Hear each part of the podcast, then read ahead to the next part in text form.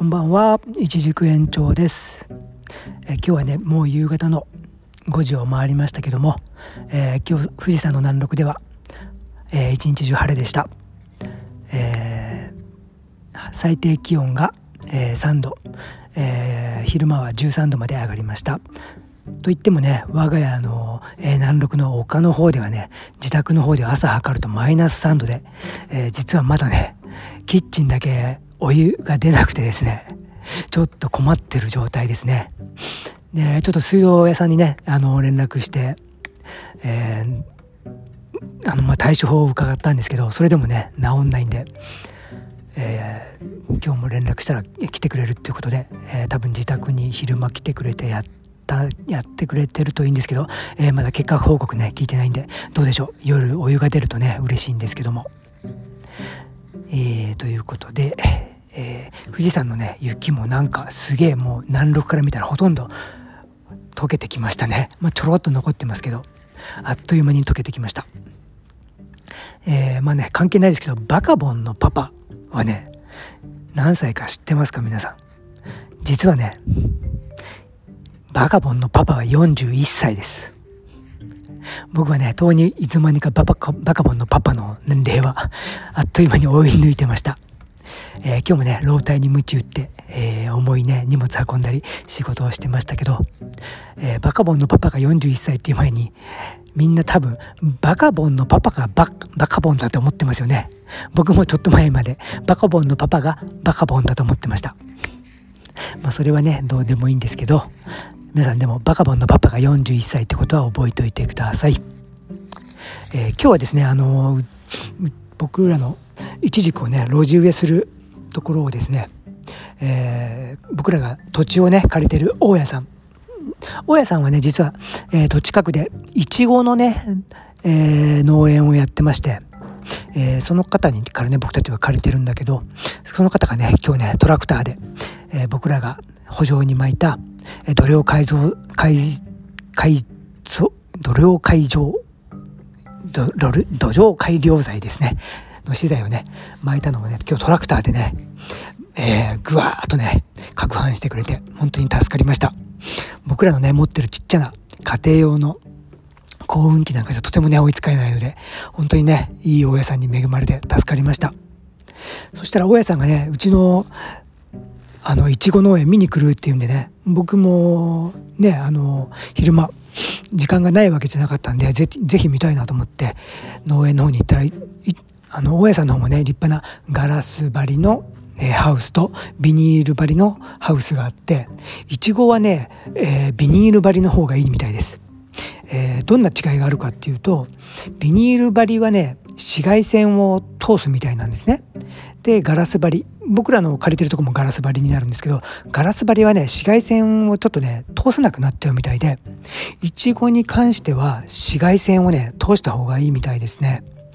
通すことによって葉っぱもやわ、えー柔らかくなってそしてあごめんなさい。葉っぱも硬くなるんです。硬くなっていちごの実も硬くなるそうですね。でガラス張りの方が紫外線をちょっと通らさないので、えー葉っぱも硬め実も硬めになるそうですね。いちごに関しては硬い方がねいいみたいですね。あごめんなさい嘘だ。えー柔らかい方がいいみたいです。柔らかい。だからビニールハウスの方が柔らかくね実も葉っぱも育つみたいですね。うん。で葉っぱの方は柔らかくすると虫とかね害虫も寄るみたいだけどちゃんと防除すれば大丈夫っていうことで。そしてねもうイチゴがねそこのハウスではもうねたくさんなってました。でねちょっと食べてみてよって言われたんでねあの 2L サイズなんかよりもっとでかい D デラックスサイズっていうのがあるみたいでほんとねもう拳サイズぐらいのねでっかいのをね2つ食べさせてもらったんですけど僕実はイチゴまあ美味しいなとは思うけどめっちゃ好きとかではなかったんですけどあ本当にね今までこのおじさん生涯の中で食べた中でもうダントツすごかったですね。めっちゃうまくて。甘くてねもうね食べてから1分2分ぐらいしてもね口の中にねいちごのうまさ甘みがねじゅわーっとずーっと残っててねもうほんとびっくりしましたそしたらねもう本当にその僕らのねあの大家さんがね「でしょ?」とか言ってね「僕はもう自信持ってるんですよ」って言って「違い分かり分かってくれました」って言ってねもうなんかこう鼻膨らまして喋ってくれたんですけどでもそのなんでここまで上手くなるのかの秘密はあのいちじく農家の僕らにも教えてくれませんでした。いやでもねあんなうまいいちごは初めて食いましたね、えー、彼のところではもうその JA とか市場とかには卸さなくてもうほぼほぼもう自分の自宅だけでこれは全部ねはげてるみたいですね。やっぱりリピーターさんがついてて個人のお客様そしてまあお菓子屋さんとかね。まああの業者さんがついてて。でそこそこいい値段でちゃんと狙った通りの値段で売れてるっていうことでいやーびっくりしましたね。まあ僕らもねあの昨日のあの放送で言ったんじゃないですけどまあ土壌改良剤とかね本当にもうお金かけて美味しくなれよとね期待して、えー、お金ぶっ込んでるんで本当にねまあ技術がないんでその辺はね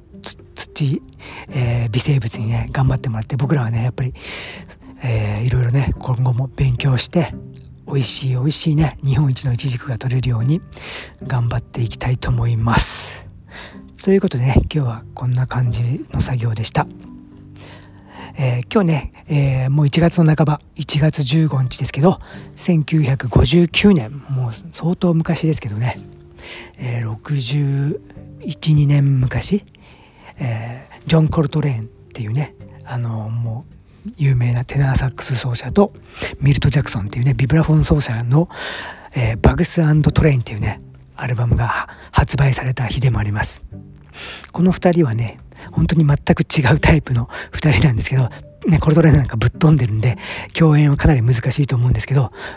やっぱりね2人ともプロ中のプロなんで本当ね、えー、バグストレーンっていうねこのアルバムは